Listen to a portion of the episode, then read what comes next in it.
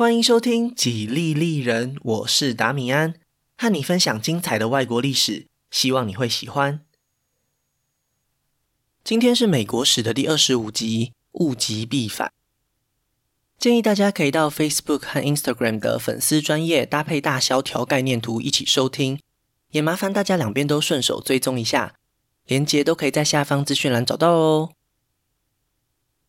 今天的节目里将会带大家一起认识经济大萧条这个复杂又重要的事件，它对美国历史的影响几乎就和独立战争或是南北战争一样重要。我会针对几个部分做详细的说明，像是形成这场风暴的几个重要原因，以及美国政府在这个过程之中扮演的角色。希望大家在听完这集节目以后，可以更全面地了解这一场改变世界的全球性灾难。那么今天的节目就开始吧。上一集说到，共和党执政八年，为美国带来了繁荣的二零年代。联邦政府里的重要官员胡佛，也在担任八年商务部长以后，获得社会大众的肯定，代表共和党参选总统。在一九二八年的大选里，由于在密西西比河大洪水的灾情期间，协助安顿居民以及规划重建，胡佛甚至拿下了过去南方几个被视为是民主党铁票仓的州，横扫了这一年的选举。在竞选期间，意气风发的他大胆地向民众宣布，这是美国有史以来最接近战胜贫穷、达到全面富裕的时代。而他本人就是那位完成目标的美国总统。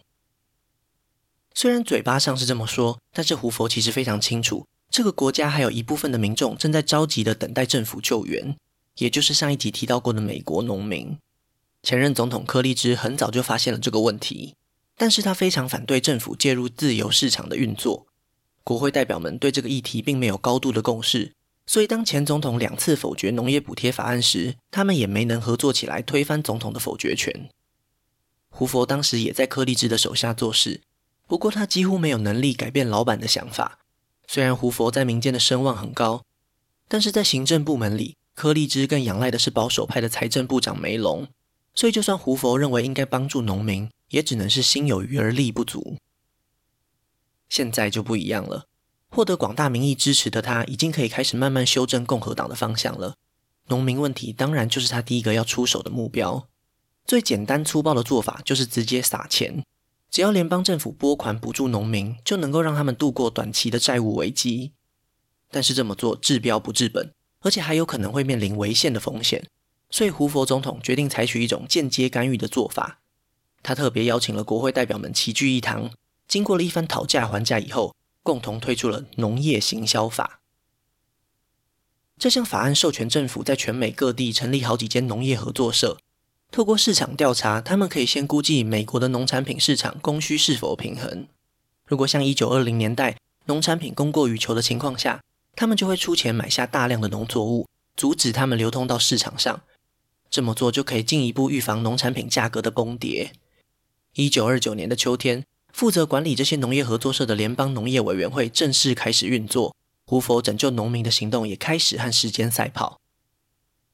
同一时间，虽然美国制造业还没有开始衰退，但是成长的速度从四年前就开始逐渐放慢脚步。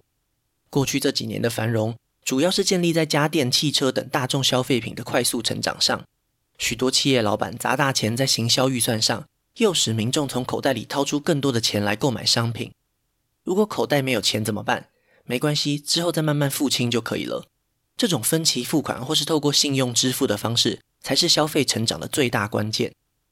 在这种消费主义至上的社会氛围下，超过八成的美国民众几乎没有任何储蓄。换句话说，这种借钱消费的模式其实是预知了未来的商品需求。这是过去一百五十年来都不曾出现过的新问题。当美国人口成长因为移民减少而放缓时，这种成长的天花板就已经在无形之中产生了。总有一天，有经济能力的家庭都会拥有自己的家电和汽车，商品的需求会慢慢接近饱和。那么这个时候还在增加产量的工厂，就会生产出一大批没有人购买的商品。根据当时的数据，商品存货从1928年开始大量堆积，到了1929年夏天，数字整整翻了两倍。在美国的仓库里，有将近二十亿美元的存货等着民众去购买，俨然就是一颗还没有引爆的不定时炸弹。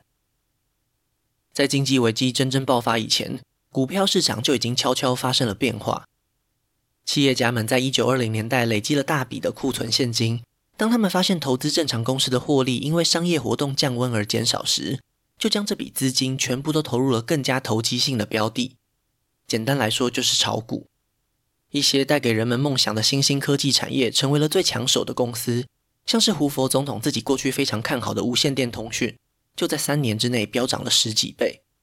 随着价格和价值逐渐脱钩，群众的不理性也从糟糕变得难以理解。华尔街证券商看着股票成交量逐渐上升，心想绝对不能错过这一笔机会财。他们决定向社会大众开放更有弹性的信用交易模式，投资人可以使用保证金的方式来购买股票，创造出极大的财务杠杆。大部分的情况下，只需要缴交一半的金额就可以买到一家公司的股票；在一些夸张的情况下，甚至只需要拿出十分之一的钱就可以完成交易。这样的交易方式在股市上涨时提供了非常大的诱因，让人们选择承担了自己无法负担的风险。然而，它当然不可能永远是对投资人有利的。一旦价格下跌超过一定的幅度，就会被催缴保证金。如果还是拿不出钱来，不仅保证金会被没收，股票也会被强迫出售变现，连套牢死撑的机会也没有。有在投资的朋友一听就知道，这就是我们一般所说的融资断头。我们都知道，股价是由买卖双方决定的。当一瞬间的下跌让很多人融资断头的同时，在股票市场上就会出现大量抛售的情况。进一步重创股价，急剧下跌的价格又会再一次让更多投资人缴不出保证金，陷入了一个可怕的恶性循环。在西元一九二九年十月发生的就是这么一回事。不断膨胀的泡沫终于还是要面临破裂的那一天。在一个月之内，美国股市的市值就蒸发了超过三分之一。这件事情听起来很可怕，但是实际上影响的范围却不像我们所想象的那么夸张。根据美国财政部官方统计的资料，其实真正持有股票的人数还不到全美国人口的百分之三。真正受到冲击的，大多数都是不需要为吃穿烦恼的有钱人，和后来发生的大萧条并没有什么直接的关系。所以，华尔街股市崩盘，充其量只能算是大萧条真正发生以前的一种警告而已。它传递出来的讯息就是，已经有人开始为美国过度宽松的信用贷款付出代价。其他欧洲各国的金融市场很有可能也会发生类似的情况。胡佛总统在得知消息以后，并没有太过紧张。他两年前就曾经警告过，华尔街不该助长这种投机的风潮。现在泡沫破裂，其实也算是消除了不确定性。过去十年的成长，如果可以因为这次的修正而释放压力，对美国整体的经济发展未尝不是一件好事。过去也曾经发生过无数次的股市崩盘。只需要等待市场和投资人慢慢恢复信心就好。虽然对投资人来说，这毫无疑问是一场灾难，但是和历史上曾经发生过的股灾相比之下，反而还更安全，因为几乎没有任何一间大型公司或是银行因此而倒闭，对美国社会造成的冲击非常有限。话虽如此，胡佛还是决定跳出来展现国家领导人的风范，他召集了全美国的企业领袖。希望可以直接向他们传达自己对美国经济的指示。当然，这只是总统个人的看法而已，并不具有任何强制力。在这次会议当中，胡佛建议企业界共同设立一个基本的工资标准，避免企业为了维持获利而做出减薪的行动。一开始，这些商界领袖真的被总统给说服了。他们相信正在恶化的经济状况，就像一九二零年发生的萧条一样，可以在很短的时间内恢复。所以他们都愿意主动配合政府，只可惜这样的情况并不会持续太久。虽然胡佛总统和国会曾经成功合作推出农业行销法，但是在另一个问题上，胡佛彻底的失败了。共和党控制的国会在胡佛上台以后，不只想要延续过去的高额关税，还想要再一次修法调高。总统本人在这件事情上的态度非常矛盾，他既不想看到越来越严重的自由贸易障碍。又想要保护美国国内脆弱的农业，他想出来的折中办法就是，不管是工业产品还是农产品，都先暂时全面调高关税。不过有一个附带的条件是，必须成立一个可以自由调整关税税率的委员会。等到美国现在面临的风险解除以后，就可以不需要经过国会的同意，直接调降关税，在长期的目标上促进全世界的自由贸易。不幸的是，最后的附加条件被国会拒绝了。因为看起来就像是总统想要篡夺国会制定关税的权利，这件事情让胡佛总统和国会的关系急剧恶化，情况一下子失去了控制。这是胡佛总统第一次担任民选官员，也是第一次面对国会巨大的压力。最后，他只能承认自己在关税法案上无能为力。一九三零年六月，国会通过了最新版本的关税，税率高达了百分之六十。上一次设立这么高的税率已经是一百年前，就是本节目第十一集让南卡罗来纳差点脱离联邦的那次。其实，胡佛总统他大可以选择否决这项法案，但是他并不确定这么做会产生什么样的后果。过去曾经有好几位美国总统因为和国会硬碰硬而弄得伤痕累累，最后一事无成。这样的担忧反而让他错过了减缓大萧条的最佳机会。美国制定了高额的关税，正如胡佛总统所担心的，很快就激怒了他们的贸易伙伴。加拿大和欧洲国家都提出了严正警告，但是总统根本没有能力改变国会的决定。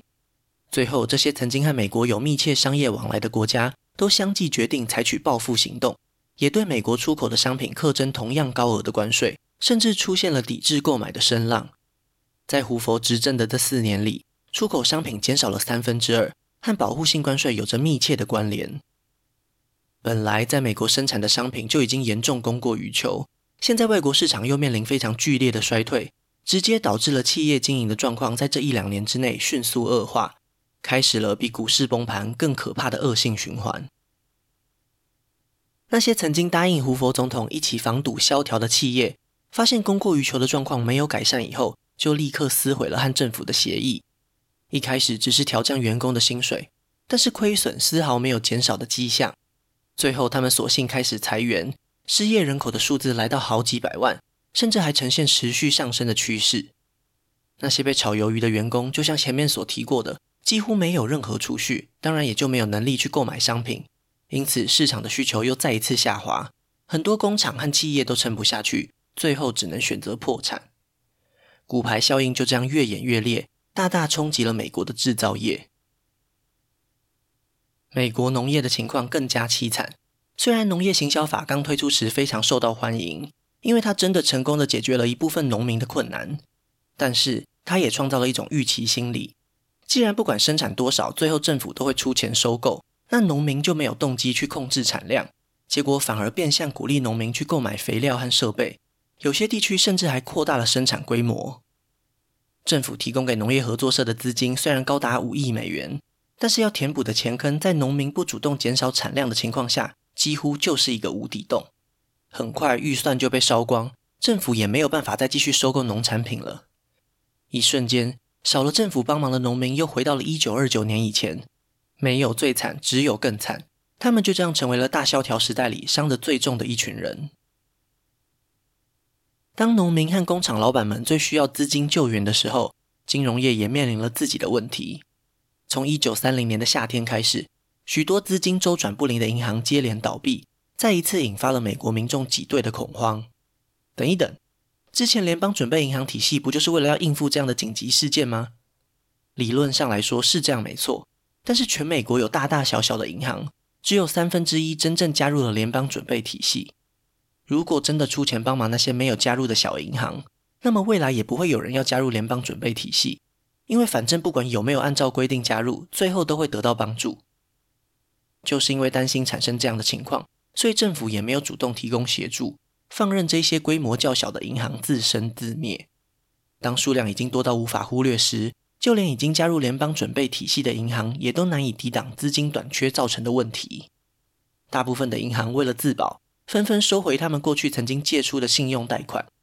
前面也提过，在一九二零年代，有非常多的民众和公司都和银行借了一大笔钱，现在临时要他们还款是绝对办不到的。收不回账款的银行只能选择倒闭。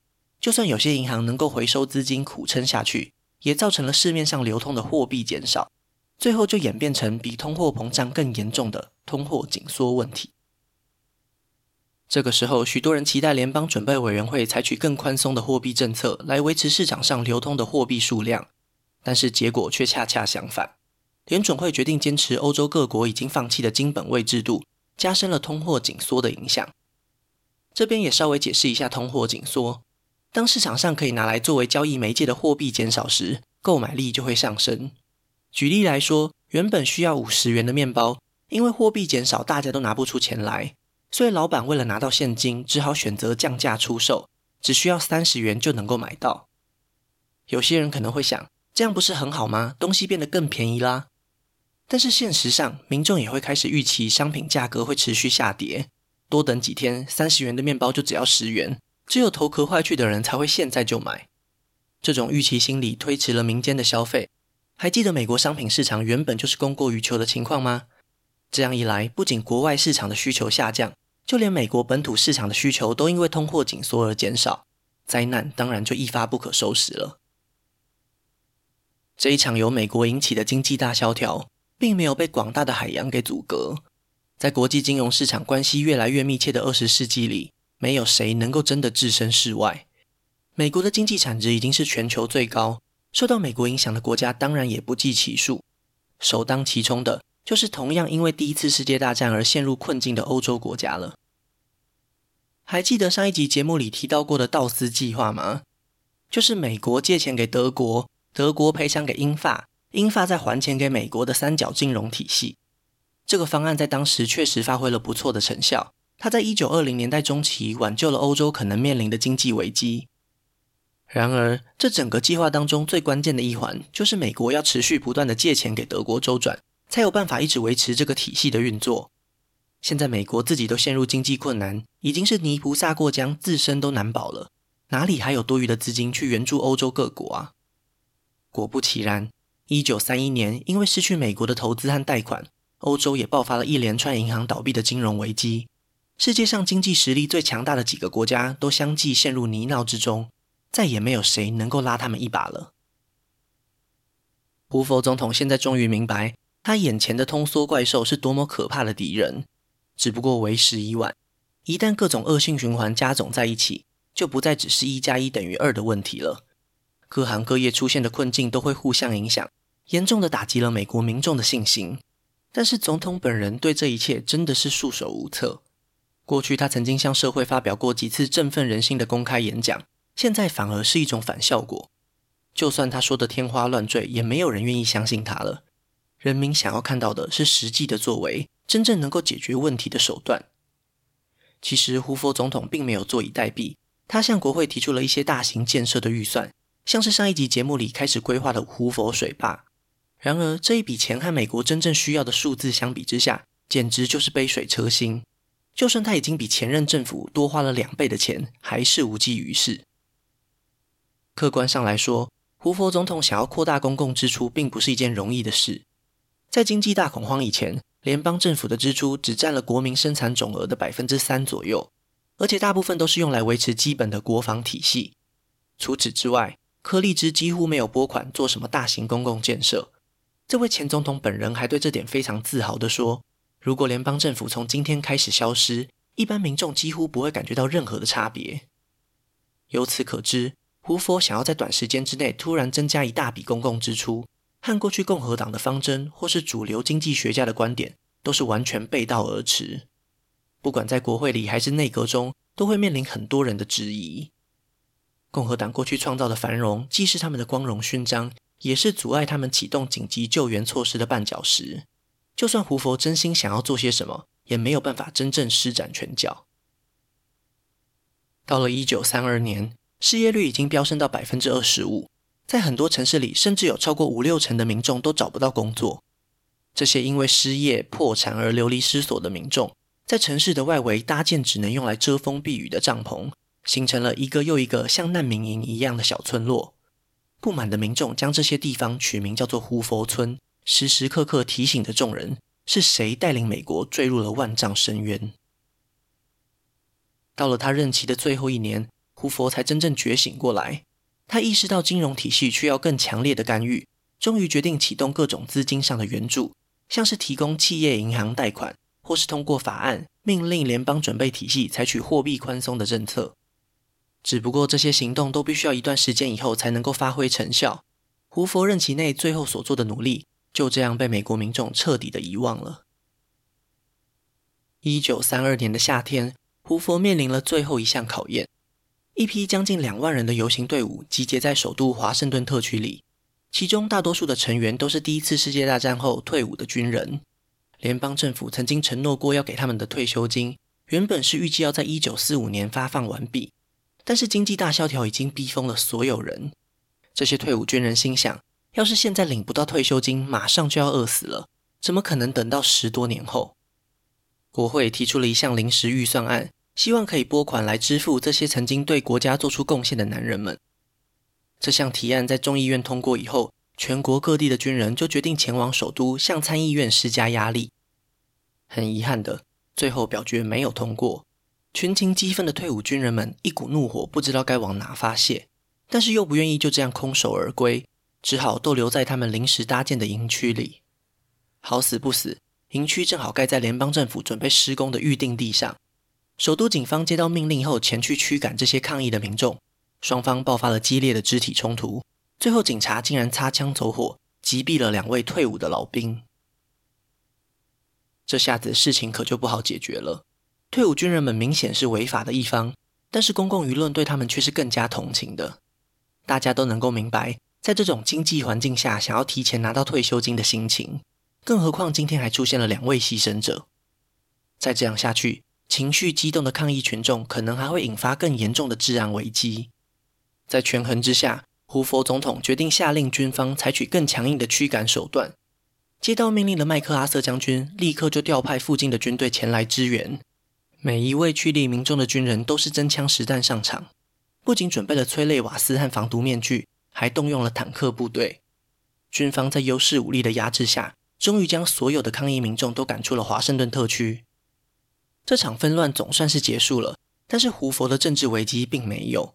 报纸上斗大的标题写着：“总统下令军队镇压民众，坚决反对发放退休金。”这些报道让本来形象就已经很糟糕的胡佛，又加上了一条冷血无情的罪名。相信听到这里，不用我说，大家也都可以猜到，几个月后的总统大选会有什么样的结果。短短的四年内，一位备受期待、承载着希望的国家领导人，就这样沦落为百姓大声咒骂、恨之入骨的罪人。因此而得利的，当然就是民主党。民主党内部虽然存在一些关于宗教派系的纠纷，但是一位新崛起的明日之星成功整合了东北和西南这两块最分裂的区域，获得了民主党代表大会的提名。他的名字叫做富兰克林·罗斯福。为了和前一位罗斯福总统做出区别，迪奥多·罗斯福会被称为老罗斯福，而富兰克林则是会被称为小罗斯福。他们两位都是来自纽约的同一个家族。只不过血缘关系并没有很近，在党派上也分别属于共和党和民主党。希望大家不要搞混。其实小罗斯福就是上一集节目里参加一九二零年大选的副总统候选人。出身纽约望族的他，在败给共和党的柯立芝以后，就重新回到纽约累积实力。在经济大萧条期间，担任纽约州州长的他，下令成立专门的机构，提供民众紧急救助金。并且提倡进行水力发电等大型公共建设，虽然没有办法完全解决问题，但是也或多或少减缓了对纽约民众的冲击。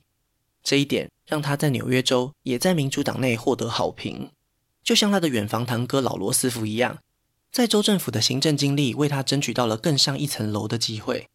在被提名以后，小罗斯福这位天生的政治家大力抨击胡佛总统。客观上来说，他其实只要利用民众的不满就足以当选。不过，他还是在竞选时向民众做出了承诺，让每一位人民过上舒适的生活是政府应该负起的责任。但是具体来说，要如何实现这个承诺，他并没有办法明确的说明清楚。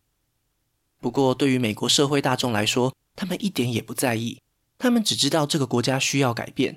民主党派出的这位候选人，就是他们在汪洋苦海之中唯一能够紧紧抓住的浮木。除了相信，他们别无选择。因为没有什么会比胡佛连任更令人绝望了。一九三二年的总统大选，小罗斯福获得了将近九成的选举人票，狠狠地击败了现任总统胡佛。美国民众也毫不吝啬地给予了新总统完全执政的机会，让他获得了具有明显过半的参众两院。从小罗斯福当选到他真正就职的这四个月里，成为了美国民众心中最漫长的等待。很多人早在经济危机恶化时就已经注意到了这个问题，也就是旧政府有权无责，但是新政府又无权有责的问题。在经济大萧条的背景下，这段尴尬的时间又显得更加明显。于是，在选举结束之后不久，美国国会通过了第二十条宪法修正案，将总统和国会的任期交接日提早了两个月，尽量缩短等待交接会浪费的时间。只不过要等到下一次选举才会真正产生效果了。虽然小罗斯福还没有获得实际上的权利，但是他对公共领域的看法已经成为了国家未来的重要方针。在真正采取任何政府干预的手段以前，小罗斯福已经踏入了一个新的战场，那就是废除禁酒令。还记得上一集节目里提到过的这项进步改革吗？虽然表面上他的道德目标非常崇高，希望可以戒除美国民众对于酒精的依赖。但是这种对抗人性的规定很快就被证实是不切实际的，而且它本身其实也是漏洞百出，有许多投机取巧的手段可以绕过这条法律。首先，它禁止的是酿造以及贩卖酒精饮料，并没有限制喝酒这个行为。所以，当民众没有办法从正常管道取得酒精以后，就开始找寻各种千奇百怪的方法。私自酿酒几乎很难被政府发现，合法使用酒精的场所也成为了人民蜂拥而至的热门地点。本来被诊所、药局拿来消毒以及医疗用途的酒精，或是宗教场合里象征基督之血的圣餐酒，都被强烈渴望酒精的人们拿来当做替代品。如果只是禁酒的成效不彰，那也不见得有必要反对。然而，实际的状况更加糟糕。由于政府禁止贩售酒精的供给，在市面上大量减少，根据市场机制的供需法则，酒类产品的价格直线飙升。在禁酒令真正生效以前，有经济能力的富有商人们早就砸大钱买下一个又一个的酒窖，足以提供他们好几年的饮酒需求。那么没有能力的老百姓也就只好偷偷购买不受政府管制的酒类。简单来说，就是走私贸易或是地下黑市。由于价格上升的酒类产品获利非常可观，所以也吸引了犯罪集团的注意。很多大城市里都出现了走私酒类的大型黑帮，为了争夺这块油水丰厚的交易。黑帮不惜在街头巷尾火拼抢地盘，严重的影响了美国社会的治安问题。禁酒带来的负面影响，慢慢让人们开始怀疑这一条宪法修正案是否真的有必要存在。但是偏偏胡佛总统又是禁酒令的忠实支持者，所以就算到了一九二零年代末期，禁酒令还是没有办法被国会拿来重新挑战。现在情况可不一样了，胡佛就是最有效的负面宣传。禁酒令跟着这位即将卸任的总统一起被民众大声唾弃。小罗斯福当然也注意到了舆论的风向，随即宣布他将会支持国会废除禁酒令的行动。其实，废除禁酒令虽然表面上是顺应民意，但是背后有着非常重要的政治考量，和经济大萧条也有关系。就像前面所提到的，禁酒令禁止的是制造、贩卖酒精的这个行为，所以在当年有许多酿酒厂被勒令停业。如今眼下，美国最需要的就是更多工作机会。如果可以重新开放酿酒厂，就可以解决一部分的失业问题。重新让酒类销售合法，还有另外一个好处：当他从地下市场重见光明以后，就必须缴纳商品交易税，在财政收支平衡上，可以替未来的罗斯福政府增加不小的弹性。更何况，酒类商品和其他的消费品不一样，它在市场上已经有非常稳定的需求，不需要担心销售不佳的问题。可以说是对抗大萧条的一个突破口。在小罗斯福表态支持以后，国会就以最快的速度通过了第二十一条宪法修正案，没有其他的内容，单纯就只是要废除第十八条宪法修正案而已。短短的几个月内就获得了各州的批准，在一九三三年年底正式生效。面对前一届政府留下来的烂摊子，小罗斯福虽然也感到非常棘手。但是他罹患小儿麻痹，又从瘫痪中站起来的经验，让他的心智更加坚强。眼前的这一切是那么的令人绝望，不过也正是因为如此，美国人民才更需要一位像他一样乐观的领导人。经济大萧条还没有结束，另一个潜伏在海外的威胁又即将要浮上台面。一波未平，一波又起的危机，持续不断挑战着美利坚合众国的根基，联邦政府的角色也将被迫产生根本上的变化。一场划时代的大型社会实验马上就要登场，它的名字是罗斯福新政。那今天的故事就先分享到这里，下一集我会继续分享更多属于美国的故事。如果喜欢我的节目，可以顺手按下关注或追踪，也拜托大家到 Apple Podcast 和 Spotify 帮我评分留言，这会对节目有很大的帮助。